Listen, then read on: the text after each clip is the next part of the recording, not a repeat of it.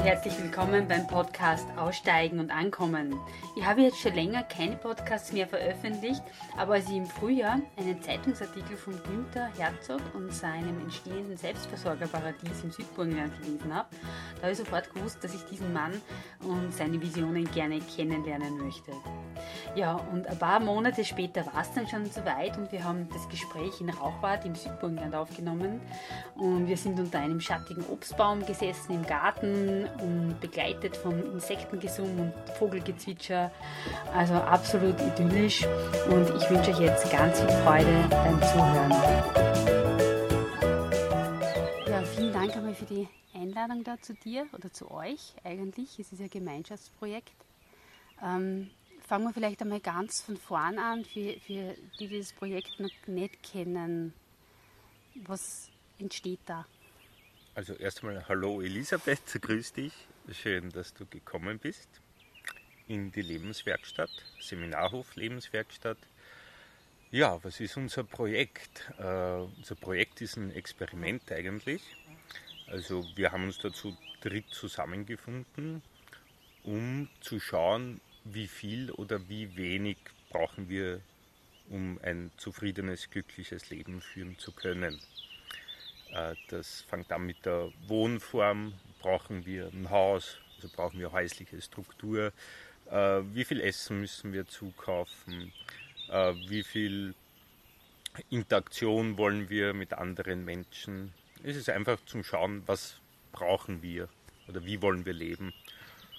Und da wir uns, sagen wir, uns selber schon die Hörner abgestoßen haben und Erfahrungen gesammelt haben in andere Projekte, äh, haben auch gesagt, wir möchten einen Platz schaffen, wo wir auch Wissen vermitteln können. Mhm. Ob das jetzt ökologisches Bauen ist, äh, landwirtschaftliche Selbstversorgung, Meditation, da gibt es viele Möglichkeiten. Was mich jetzt ähm, interessiert, du hast gesagt, ihr habt euch zu dritt zusammengefunden. Wie ist das entstanden? Hm, entstanden ist es, dass der Michael vor dreieinhalb Jahren das Grundstück gekauft hat, damals. Mhm für sich und seine mittlerweile Ex-Freundin. Äh, und hat einmal angefangen zu werten. Also das Haus, das war äh, Renovierungsfall, also der hat die ersten zwei bis drei Jahre sehr viel Arbeit in die Renovierung reingesteckt. Äh, und einfach der Wildnis hier Herr zu werden und dann bin ich vor anderthalb Jahren dazugekommen. Ich muss mal kurz stoppen. Und du hast den Michael vorher schon gekannt? Ja, also mhm. das war auch eine lustige Geschichte. Ich habe damals in Dreiskirchen, also Bezirk Baden, äh, einen Hof gefunden, den ich, äh, das war halt ein größerer Garten, den ich damals kaufen wollte oder pachten wollte von einem Ehepaar. Und er war damals Wufer dort. Mhm. Und wir wollten beide das Grundstück kaufen. Und so haben wir uns eigentlich als Konkurrenten kennengelernt. Du hast es dann beide nicht gekauft? Äh, nein, ich habe es dann gekauft okay. und er ist nach Oberösterreich zurückgegangen. Mhm. Aber eigentlich als Konkurrenten kennengelernt, aber dann gemerkt, oh, der ist aber cool drauf. Mhm. Und dann war in mir immer so ein Wissen, irgendwann mache ich mit dem einmal was. Also wir haben uns nicht wirklich gekannt, auch die letzten Jahre, wir haben uns vielleicht zwei, dreimal im Jahr gesehen oder telefoniert, aber da war immer so inneres Wissen, hm, wir passen gut zusammen. Er ist ein guter Handwerker, guter Techniker. Ich bringe halt äh, das gärtnerische Wissen mit, das gastronomische. Da mhm. wird irgendwann einmal was entstehen. Mhm. Und vor anderthalb Jahren sind wir uns mehr oder weniger zufällig über den Weg gelaufen. Ähm, ich habe damals schon gewusst, dass er den Hof gekauft hat. Aber für mich war das noch so, ja, Südburgenland, das ist ja irgendwo und da komme ich eh nie hin. Da sind wir uns über, den Weg gelaufen am Hard Culture Festival. Ich bin aus dem Auto ausgestiegen und er steht vor mir. Und ja, da haben wir das Wochenende äh, verbracht zu reden, weil er sich damals auch von der Freundin getrennt hat. Und da habe ich gesagt, aus, jetzt fahre ich mit, jetzt schaue ich mir das an. Bin oben reinkommen, habe das ganze Areal gesehen und habe gewusst, das ist es, Günther. Mhm. Wie ist er da drauf gekommen? Das ist der Oberösterreicher äh, mhm. eigentlich, in Südburgenland. Naja, der hat schon seit längerem nach einem Objekt gesucht, äh, in ganz Österreich. Aha. Aber auch in, also am Schluss war halt der Fokus am Südburgenland, weil es äh, natürlich günstig ist hier, mhm. weil es klimatisch sehr gut ist für Gemüseanbau, äh, eine schöne ruhige Gegend ist. Mhm. Es bringt mich gleich zu deiner Geschichte. Ähm, du hast ja auch nicht mit Gärtnern angefangen. Ja, ähm. eigentlich schon. Doch, also ich okay. habe halt dem Großvater im Garten geholfen mhm. und mir hat das halt immer Spaß gemacht. Woher bist du ursprünglich? Äh, Bad Fürslau, mhm. Bezirk Baden. Und habe halt den Opa immer geholfen im Garten mhm. und ja, Blumen pflücken und ein bisschen gießen helfen. Und wollte als Kind schon auch so irgendwie Gärtner werden. Aber da haben dann die Eltern gemeint, so, Bur, mach was Gescheites oder wie wäre es mit Gastronomie, Hotellerie, ich kann ja auch gut mit Menschen. Mhm. Äh, habe ich gedacht, okay, mache ich das und habe dann eigentlich Tourismusschule im Semmering und in Wien gemacht am Judenplatz mhm. zur Matura. Habe dann auch in dem Beruf gearbeitet, also in Hotels äh, in der Schweiz, so richtig fünf Sterne, vier Sterne äh, ja, das ganze Programm. Aber habe dann auch irgendwann schmerzhaft feststellen müssen, nee, das ist es nicht. Ähm, in welchen Bereichen hast du gearbeitet? Oh, Rezeption, Restaurant, Küche. Mhm, also alles durch. Genau. Ja. Verdient man ja recht gut in der Schweiz. War das mit der Motivation damals? Klar. Mhm. ja, damals, weißt du, so Anfang 20. Ja. Man, ich wollte halt schöne Urlaube machen, bin dann auch immer wieder länger weggefahren. Also ein paar mhm. Monate Australien, USA, ähm, andere Länder und habe halt dann auch gemerkt, okay, auf der einen Seite bist du im Tip-Top-Hotel, wo äh, da ist ein Batzel am Tellerrand und mhm. dieses ganze Schickimicki-Ding. Und auf der anderen Seite kommst du irgendwo hin, wo die Leute nichts zum Essen haben. Und da hat sich schon was getan in mir, wo ich gedacht habe, hm, fühlt sich nicht so richtig an. Mhm. Und habe aber weitergemacht, so so richtig, zack, musste arbeiten, pflichtbewusst, mhm. ähm, bis ins Burnout dann. Also mit 25 eine Water-Life-Crisis okay. und äh, ja, mal alles hinterfragt, mein Leben, mein Lebensstil. Wie hat sich das geäußert? Hm, das waren schon Panikattacken, depressive Verstimmungen, ausgebrannt, also richtig keine Energie mehr gehabt, wirklich äh, lange etwas gemacht, was mich nicht wirklich ausgefüllt hat, wo ich es aber nicht benennen habe können, was es ist. Dann ist noch eine verschmähte Liebe dazukommen, mhm. das alles zusammengemischt. Ja. Was war für dich dann die Konsequenz? Bist du da allein nicht rausgekommen? Äh, Konsequenz war, ich höre mal auf, also ich fahre nach Hause und lasse das jetzt einmal und schau mal, was ist los in mir. Äh, was passiert da überhaupt? und habe dann natürlich ganz normal äh, Psychotherapie gemacht. Das hat super geholfen, viel Ruhe, spazieren. Ähm,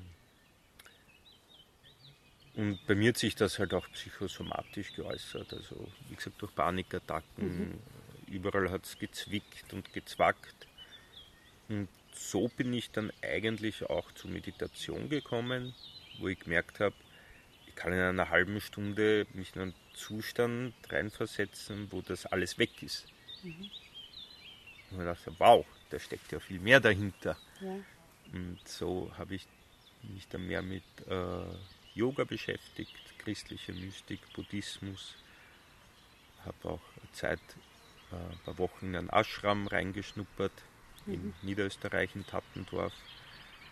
Äh, ja, und habe mich da halt aber auch mein geistig-spirituelles Weltbild für mich definieren können. Natürlich auch Erfahrungen gesammelt, mystische Erfahrungen, die mich bestärkt haben, auf dem Weg weiterzugehen. Mhm. Wie war der Weg? Der Weg war, dass ich ähm, Geld gehabt habe und Zeit und den Kopf voller Ideen. Mhm. Also habe ich einen Rucksack gepackt und habe gesagt, Mama, schauen wir mal, wann ich wiederkomme. Ja. Und war dann äh, zwei Jahre unterwegs, wobei ich ziemlich schnell in Italien bicken geblieben bin, wo ich dann quasi ein Jahr durch Italien gereist bin. Und Was hat dich da so, so fasziniert an dem Land? ähm, Ah, Die meisten kommen jetzt so Indien, Thailand, sonst irgendwas. Und du sagst Italien, finde ich jetzt sehr spannend. lass mich kurz überlegen, wie war das? Ich glaube, ich habe eine Mitfahrgelegenheit nach Italien gehabt. Aber ich habe mich sehr schnell dort wohlgefühlt, weil gerade am Land hast du noch so eher eine Community und eine Gemeinschaft. Also da hast du noch so richtige Nachbarschaftshilfe.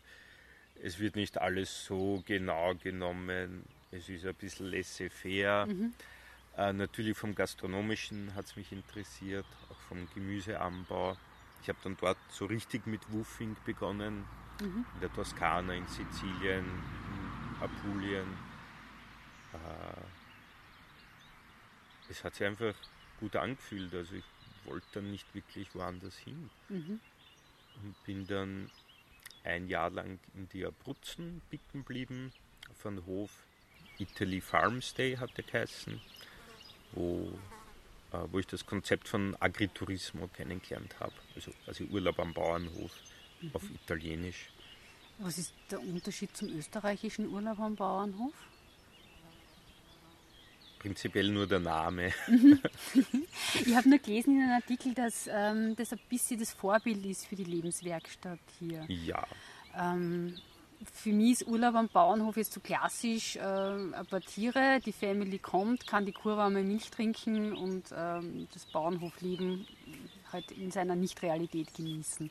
Deswegen frage ich jetzt nochmal nach, was ist, glaube ich, nicht ganz das, was euch vorschwebt, oder? Na, also wir wollen prinzipiell Leute inspirieren, indem wir zeigen, wie kann man einfacher leben, auch günstiger, auch zufriedener leben, dass die Leute jetzt nicht unbedingt herkommen, um nur Urlaub zu machen, sondern auch, dass wir so einen Samen in ihnen pflanzen. Beziehungsweise es hat jeder das in sich, weil fast die meisten, die wir hier kennengelernt haben oder mit denen wir reden im Freundeskreis, die sagen, ja, das wollte ich auch machen oder mich interessiert das auch, ich will das auch, aber Job, Familie, bam, bam, bam, bam, bam. Geld, meistens ist das Geld und äh, Unsicherheit, generell Unsicherheit.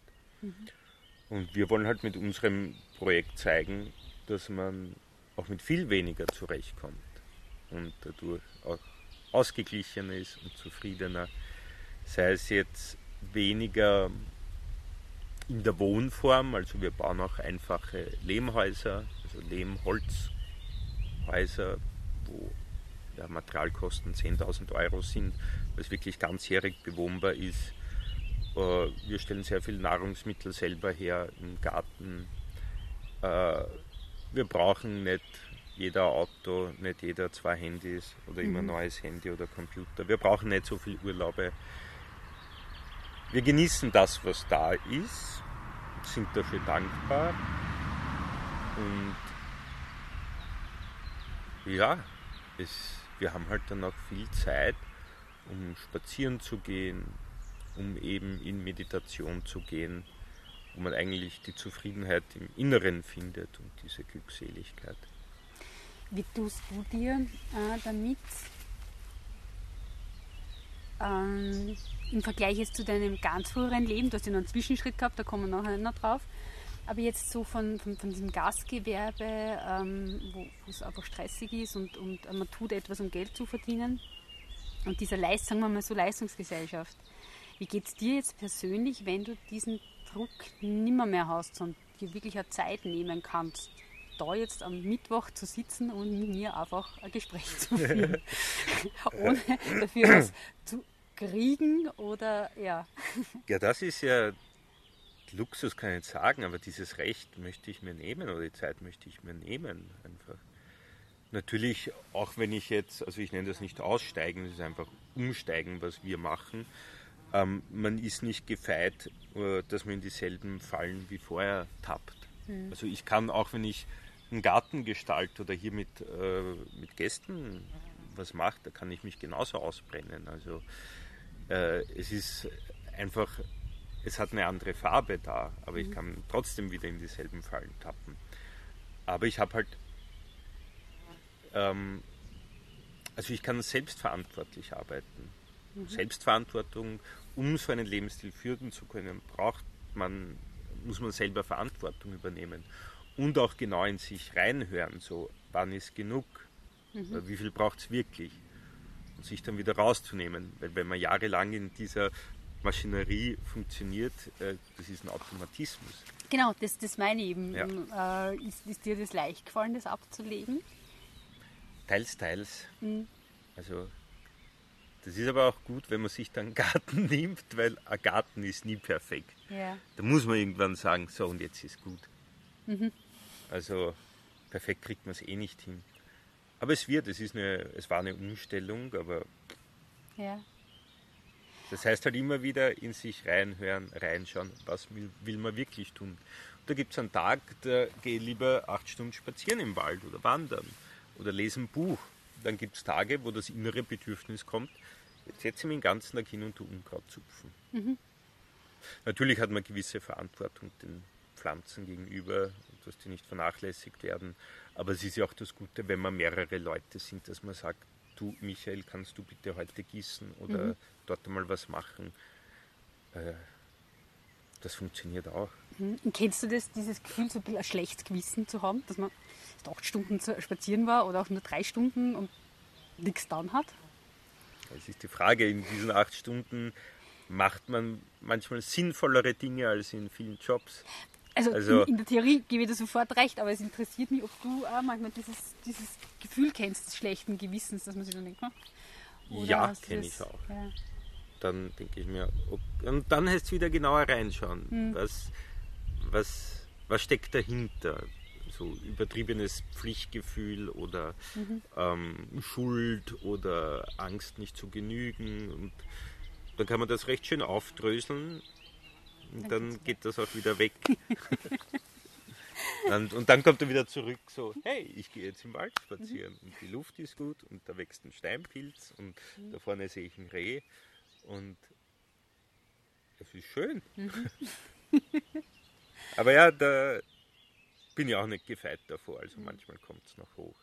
Eigentlich solltest du doch, mhm. da wird noch mehr gehen, das könntest du besser machen.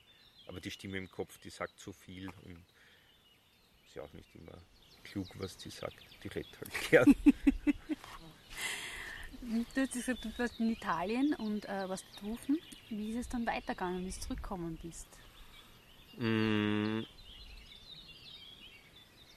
eigentlich war der Plan so irgendwie, ich bleibe in Italien, aber es war mir dann doch zu italienisch. Mhm.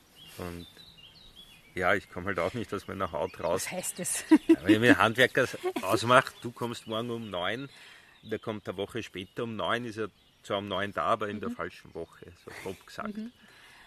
Ah, und die Hitze hat man auch im Sommer zugesetzt.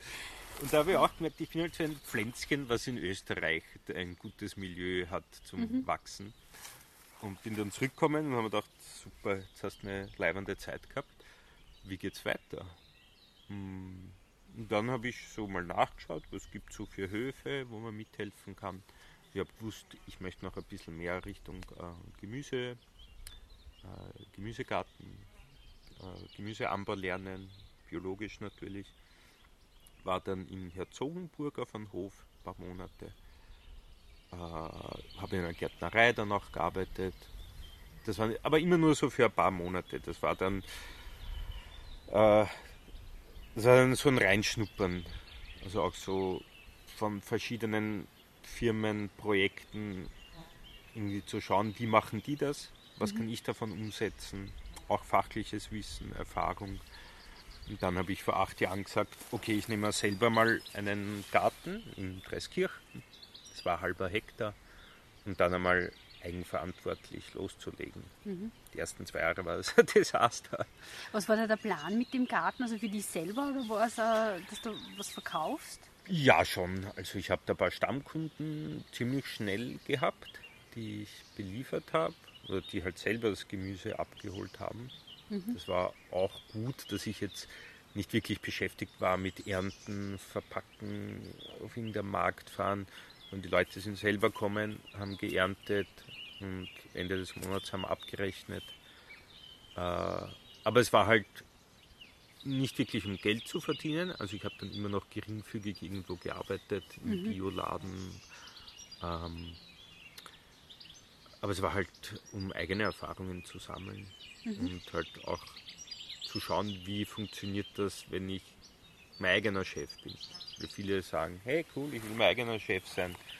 Und ja, dann muss man sich auch motivieren können und auch manchmal durchbeißen.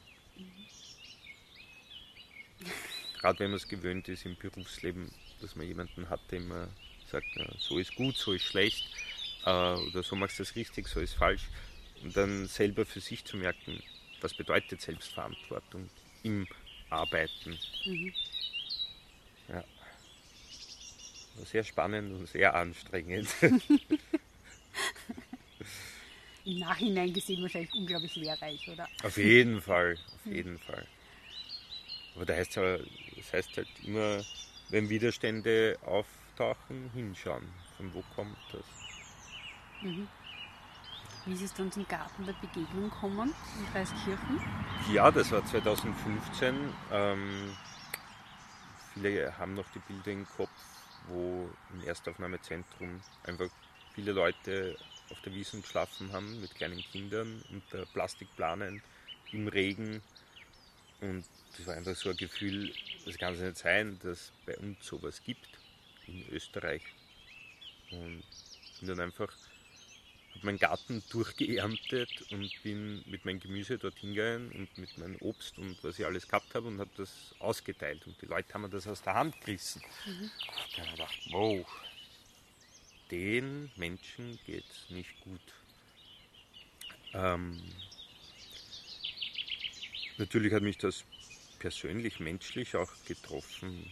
Äh, wenn da kleine Kinder in der Kälte herum spielen im Nassen, wenn es kalt ist. Boah.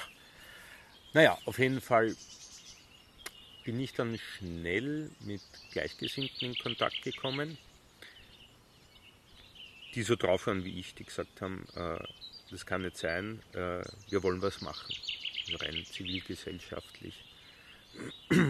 da haben wir eben die Idee geboren, weil ich auch schon in meinem Garten in Dreiskirchen schon vorher mit Asylwerber äh, mhm. zusammengearbeitet habe.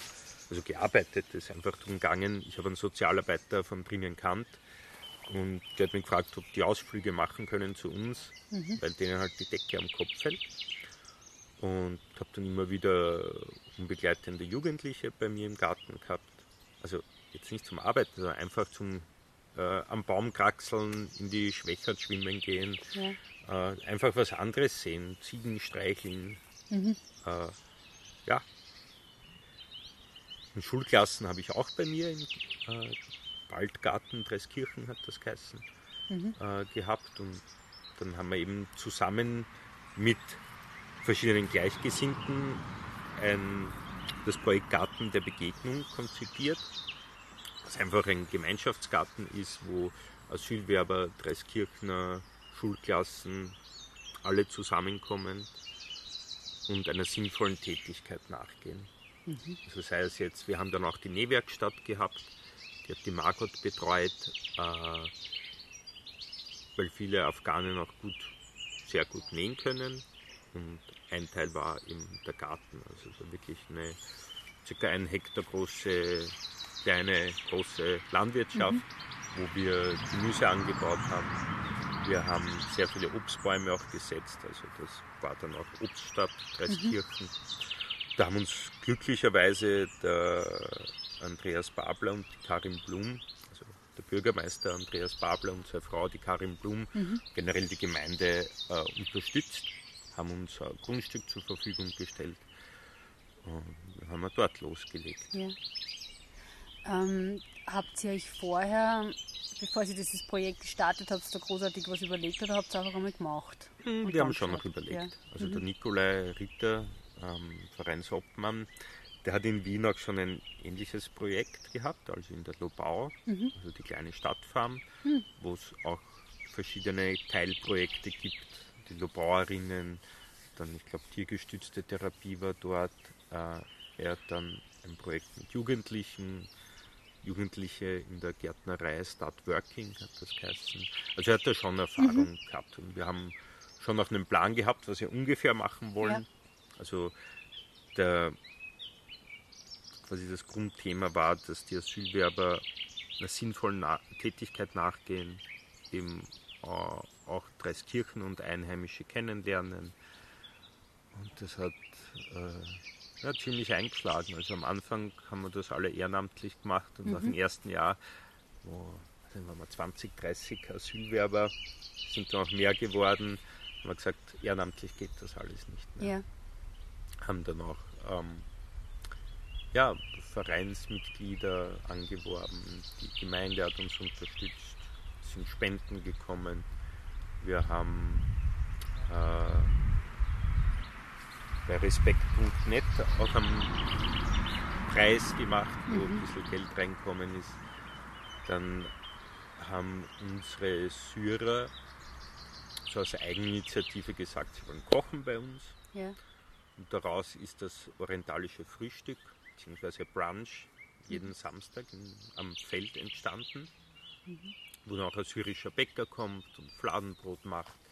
Wo gibt es Falafel, Babaganoush, mhm. Hummus, mhm. was der Garten hergibt, äh, türkischer Kaffee und arabischer Kaffee. Ja. Äh, ja, das ist aus Eigeninitiative von den Syrern und Afghanen entstanden mhm. und diesen Fixpunkt mittlerweile. Also da kommen mal 30 bis 80 oder mehr Leute jeden Samstag. Mhm. Muss man sich da anmelden oder kann, kann man da einfach hinkommen? Äh, besser ist anmelden mhm. mittlerweile, ja. weil große, große Nachfrage besteht. Mhm. Einfach auf äh, Facebook Garten der Begegnung mhm. eingeben oder gartenderbegegnung.com. Ja. Und du hast jetzt nach fünf Jahren von dem Projekt getrennt. Da ja. Fix zu, also da ist im, Südburgenland fix zu landen sozusagen. Wie, wie ist der gegangen dabei? Hm. Also ich bin jetzt hergekommen mit einem lachenden und einem weinenden Auge. Ähm, weinend, weil es halt schon ein tolles Projekt ist, was ich mit aufgebaut habe und sehr viel Energie und Idealismus und Tränen und Schweiß reingesteckt habe. Mhm. Und auf der anderen Seite, ich habe immer, auch seitdem ich damals in Italien war, ich wollte selber einen Hof haben, äh, ich wollte meinen eigenen Garten haben, ich wollte auch mit Leuten zusammenarbeiten, Gemeinschaft haben. Mhm. Deswegen ein lachendes Auge, weil ja, das ist es eigentlich, was ich seit Jahren machen wollte. Mhm. Natürlich bin ich schon in Kontakt mit den Menschen, weil da entstehen halt über die Jahre Freundschaften. Ja. Und das Projekt läuft weiter jetzt. Ja. ja. Mhm. Ähm, wir haben ja gesprochen, wie wir einen Termin ausgemacht haben. Du bist, glaube ich, noch so ein bisschen verwurzelt in diese Richtung. Äh, der Freundin ist, glaube ich, noch in Wien, wenn ich das richtig verstanden habe. Ja, äh, ja, die arbeitet auch im Garten der Begegnung. Ah, okay. Hallo Selina. das heißt, also da gibt es sowieso auch noch sehr viele Berührungspunkte. Ja, beziehungsweise die Eltern sind noch im mhm. Bad Füßlau und die Freunde sind ja auch noch in Wien, Wien-Umgebung, also beziehungsweise auf Dauer würde ich es da auch nicht aushalten. Also es ist dann schon sehr, sehr ruhig. Mhm. Ab und zu so Ausflug in die Stadt, beziehungsweise ich lerne jetzt Graz kennen, das ist mhm. auch eine wundervolle Stadt. Ja. Äh, ja. Also so ganz nur am Land. Nee, da passiert mir zu wenig. Mhm. Was gibt es in der Stadt, was da, da ein bisschen abgeht? Was vermisst du da, äh, wenn es nach Graz oder nach Wien oder nach was Größeres zieht? Natürlich meine Freundin mhm. und meine Freunde. Äh, aber einfach auch, dass man sagt, so, jetzt geht man spontaner Eis essen. Oder mhm. man geht in, dort hat ein neues Restaurant aufgemacht, die haben eine gute Karte, gehen mhm. wir gut essen. Ja. Ähm, gehen wir ins Kino. Ich mhm. weiß gar nicht, ob es in Burgenland ein Kino gibt überhaupt. Also es wird sicher geben, aber es ist, es ist alles so fern irgendwie. genau, das, ich habe gesehen, wie ich hergefahren bin, es ist ein Auto steht da, das hat aber kein Kennzeichen. Wie bewegt ihr euch da sofort in, in der äh, Umgebung? Äh, wir haben zwei Autos, also wir mhm. haben einen, ah, okay, genau, der blaue Lieferwagen, das ist der Michael aber gerade unterwegs. Und der Edward ist in Graz gerade, also wir haben schon zwei mhm. Autos. Ja, aber ich habe keinen Führerschein, ja, ich fahre alles also, mit dem Rad. Wow, okay. Oder ich lasse mich führen. Mhm. Sehr spannend im Südburgenland. Mhm. Aber das war auch so was, wo ich gemerkt habe, Günther, jetzt wird es Zeit, dass du einen Führerschein machst. Ja. Schauen wir mal. Aber es geht auch gut mit dem Rad. Ähm, Und die Verbindungen mit dem Bus nach Wien sind auch nicht so schlecht. Zum direkten Bus. Den G1 der, der ja. vom Südburgenland ist es ganz okay. Ich komme ja vom mittleren Burgenland. Der, der lasst uns aus, der G1, der fährt über uns drüber. Also Aber dafür habt ihr Eisenbahn, oder? Nein. Auch nicht? Oh, also noch mehr Entwicklungsland. genau. Die beginnt dann wieder im, im Norden, in Mattersburg gibt es einen Zug. Bei uns nicht. Ähm, aber es bringt mich gleich zu euren dritten, über den haben wir noch gar nicht gesprochen. Wie ist der Edward zu euch gekommen, der Hobbit-Hausbauer? Der Edward, der Edward. Äh, das war auch so eine Hard-Culture-Geschichte. Äh, der Michael hat den Edward, glaube ich, über einen Workshop kennengelernt, wo der Edward über sein Hobbithaus erzählt hat. Mhm. Der hat die letzten Jahre in Ungarn bei einem Projekt gewohnt, wo er wirklich in Eigenregie aus Lehm und Holz ein winterfestes Hobbithaus gebaut hat, mit reziproken Dachstuhl. Also es ist ein runder Dachstuhl, der sich mhm. selber mhm. hält. Äh, ja, sehr günstig, in Eigenregie, winterfest aufgebaut hat. Und in etwa ich glaube 35 Quadratmeter Fläche ungefähr, drinnen, circa. Mhm. Und der Edward, der baut auch sehr viel mit Naturholz, also der hat einen richtigen ästhetischen Blick für mhm. Holz. Mhm. Und warte mal, wie war das? Hm. Wir waren ihn besuchen in Ungarn waren ziemlich geflasht von dem Haus. Also das war pipi-fein. Also mhm. da hat jeder Stuhl, jedes Stück Holz war ein Kunstwerk. Ja. Das alles zusammen in sich harmonisch und stimmig. Auch das Haus mit einem grünen Dach, bewachsenen Dach. Und wir haben gesagt, so was wollen wir auch haben. Mhm. Und der Edward hat dann gesagt, okay, wir können ein Seminar machen das Seminar wäre dieses Jahr gewesen, Seminar, wir bauen ein Seminarhaus, mhm. also in dem Stil, wo quasi aus Lehm, das ist hier der Boden, auf dem wir sitzen, ja. das ist reiner Lehm, okay. und Holz und Stein unser Seminarhaus bauen. Das ist, also wir nennen es die Schnecke, mhm. das auch so eine Spiralform hat, so wie eine Schnecke, wenn man hineinkommt. Äh, ja, Corona hat alles durcheinander gehauen. Prinzip haben wir ein Jahr dadurch gewonnen, also ist jetzt nicht so schlimm für uns. Mhm. Äh, genau. Das heißt, der Workshop, der wird auf der nächstes Jahr werden vier, äh, sechs Module stattfinden mit verschiedenen Themenschwerpunkten, sei es jetzt äh, Cordwoodwand, reziproker Dachstuhl, verschiedene Lehmverputze, Tadelakt, ähm, Ständerwerk rund, um, äh, rund ums Haus, wie das alles aufgebaut wird, Dämmung. Mhm. Und der Edward nimmt sich dann auch wirklich Zeit, der hat eine sehr tolle Art zu vermitteln, sehr enthusiastisch, ähm, verschiedene Techniken einfach. Mhm. da lernt man im Prinzip dann, wie man, wie man sich so ein Haus selber bauen genau, kann. Genau, also das ja. ist, wir wollen jetzt nicht das irgendwie verkaufen. Der Edward hat auf seiner Homepage auch äh, Open Source die Baupläne. Mhm. Äh, ich glaube, die Homepage ist landsitzer.wordpress.com. Mhm. Da steht auch, stehen auch die Anleitungen drinnen, wie man selber machen kann. Wir wollen halt Leute dazu inspirieren, also dass die Leute sehen, weil es ist halt eine Sache, das mit einem Bauplan zu machen und die andere Sache ist nochmal, den Lehm in der Hand zu haben und jeder, der mit Lehm gearbeitet hat, kann sagen, dass Lehm auch was mit Menschen macht. Mhm. Zu sehen, dass das so ein Universalmaterial äh, ist. Äh, und halt einfach auch zu sehen, wie verhält sich das mit der Statik, wie verhält sich das äh, mit den verschiedenen Putzen. Mhm. das ganze Paket halt. Und dann werden wir auch natürlich experimentieren, auch kleine Gartenlauben bauen, mhm. äh, auch brennen. Wir haben auch so einen blauen Lehm unter uns, der ja. sich auch sehr gut zum Brennen eignet. Äh, Im Tadelack, wo ähm, mit einer Mischung auch poliert wird. Mhm. Ja, es gibt viele Spielereien, auch dekorativ. Mhm.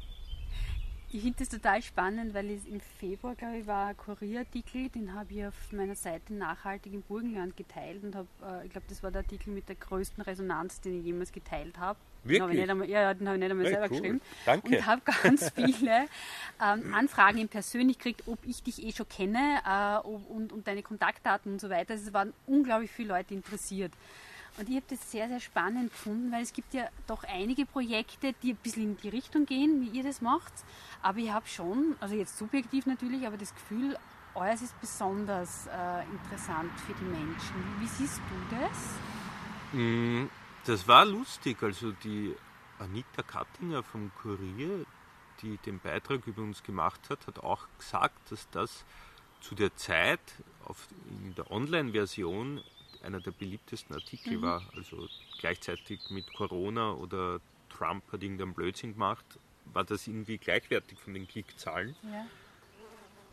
Ich kann es mir schon auch ein bisschen erklären, dass äh, wir halt auch einfach hier ein, eine Art Spiegel sind, der ähm, von einen, einer wachsenden Masse an Menschen, die überlegen, wie kann es anders gehen.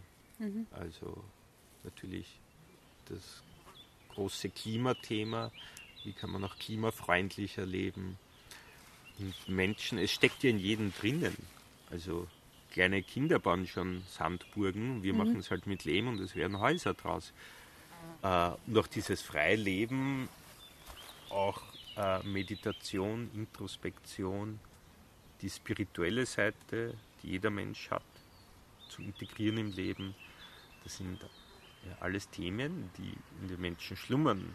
Und mhm. viele überlegen halt einfach, wie können die das im Leben umsetzen. Aber ich war auch erstaunt, dass da so viel Resonanz, äh, ja, dass da so viel Resonanz gegeben hat. Ich bin gerade ein bisschen am überlegen, woher es kommt, aber äh, was, was ich mir vorstellen könnte, ist, dass ich das Gefühl habe, äh, ihr seid nicht dogmatisch. Ja. Ähm, das stimmt. Also das da verscheuchen wir nur Leute damit. Also mhm. wir leben auch nicht dogmatisch. Bei uns ist es ein sowohl als auch, nicht ein Entweder oder. Mhm. Ich habe in den Artikel glaube ich, gestanden, du magst es nicht so gerne als Aussteiger bezeichnet zu werden, äh, sondern eh, du hast ja gesagt, eher um, umsteigen, anders sein. Ähm, ja. Und ich glaube, es steht da irgendwo, äh, Meditation und so weiter, ist, Achtsamkeit ist wichtig, aber ohne, ohne esoterischen Ansatz. Also irgendwie ist das auf der Homepage drinnen. Ja, bei mir geht es halt oder bei uns um Spiritualität. Mhm. Das, was du im Zen-Buddhismus findest, im Yoga, wo es wirklich mit der Verbindung zu, ja, oder deiner Beziehung zu Gott in dir findest. Also mhm. dass du den ja, dass du reinschaust aktiv in dich und schaust, was findest du da. Und da gibt es einen Punkt, der ist immer ruhig, der ist immer in der Mitte. Und wenn man genauer hinschaut, merkt man, hm, ich glaube, das bin ich. Das ist dann so eine Annäherung, das ist ein Prozess. Was hast du ja. für einen Blick auf die Welt momentan? Wie, wie sie sich da jetzt momentan, also wie sie sich darstellt? Du hast gerade erwähnt, so viel Klima und so weiter und alles, was damit zusammenhängt, was da momentan abläuft. Wie geht es dir, wenn du so in die Zukunft schaust? Hm. Solche Krisen sind immer Möglichkeiten. Also es wird es wird einmal alles durchgerüttelt und geschüttelt, sei es jetzt die Wirtschaftswelt, sei es die Menschen. Klima und Corona betrifft jeden Einzelnen und es wird einmal jeder Einzelne durchgeschüttelt. Und das, was Bestand hat, bleibt stehen. Was keinen Bestand hat, fällt weg. Beziehungsweise werden die Leute mal gezwungen, darüber nachzudenken. Also gerade die Quarantäne-Geschichte oder dass die Leute eher zu Hause bleiben sollen, das ist eigentlich eine gute Möglichkeit für die Menschen, sich mal hinzusetzen und mal nachzuschauen, hm, lebe ich eigentlich richtig? Was mache ich eigentlich? So ein bisschen nachzuschauen, bin ich auf dem richtigen Weg? Sind wir als äh, Familie auf dem richtigen Weg, also als Menschheitsfamilie? Ja, mal hinsetzen und überlegen. Äh, generell sehe ich optimistisch in die, in die Zukunft. Hm.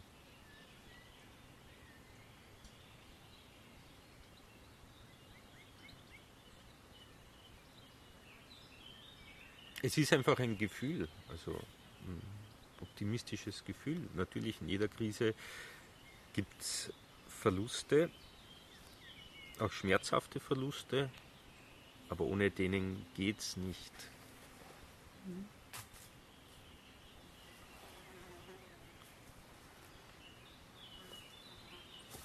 Wenn du dir das Leben jetzt so, wie es für dich als, als Weg war, wenn du das nochmal anschaust, was hat dich so am meisten geprägt? Zu dem Punkt, wo du jetzt bist? Also, seitdem ich aus, also umgestiegen bin, oder? Na, generell. Was, was hat so in deinem Leben? Ich, ich habe das Gefühl, du bist momentan recht, recht zufrieden, so wie es ist. Ja. oder nicht? Großen und Ganzen, ähm, schau mal, ich habe den Garten voller guter Nahrungsmittel, ich habe gute Freunde, ich muss nicht frieren. Prinzipiell, mhm.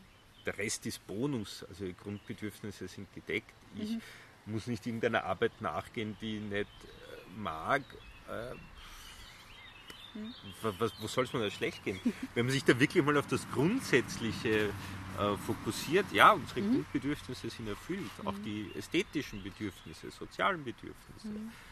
Ähm, ich habe auch Zeit, mich der Transzendenz und Spiritualität zu widmen. Mhm. Äh, was will ich mehr haben? Ja.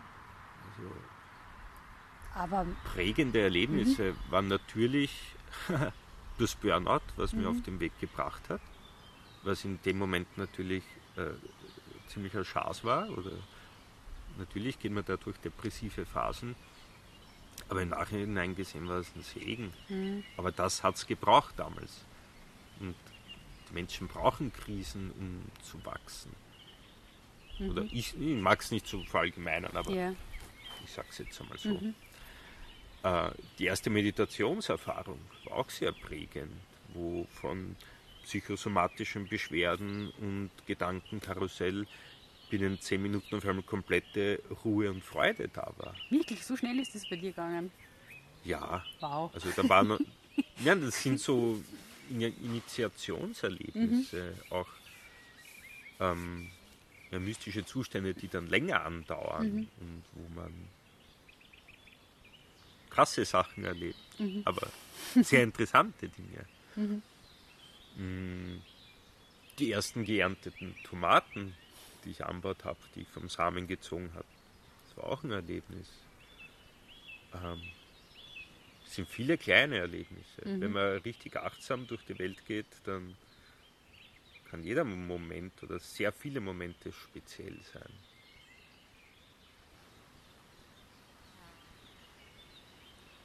Aber prägend einfach im Wald zu gehen und einmal innezuhalten, einmal den Frieden spüren, der in der Natur vorherrscht. Mhm.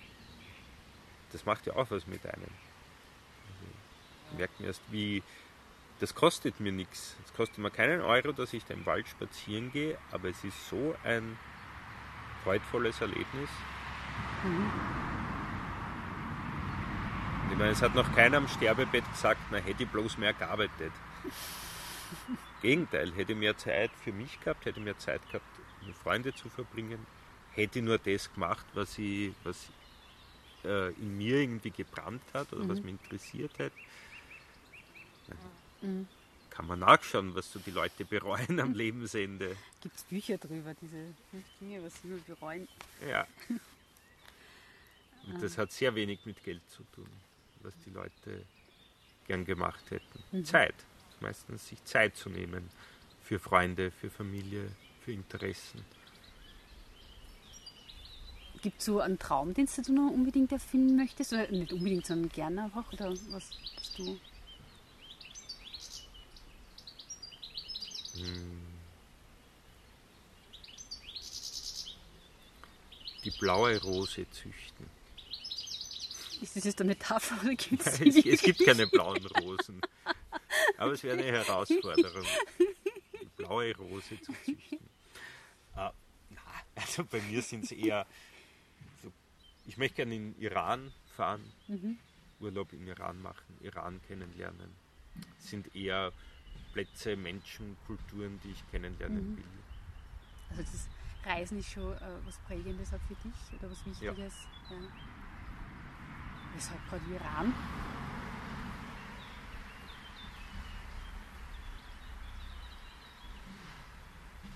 Hm.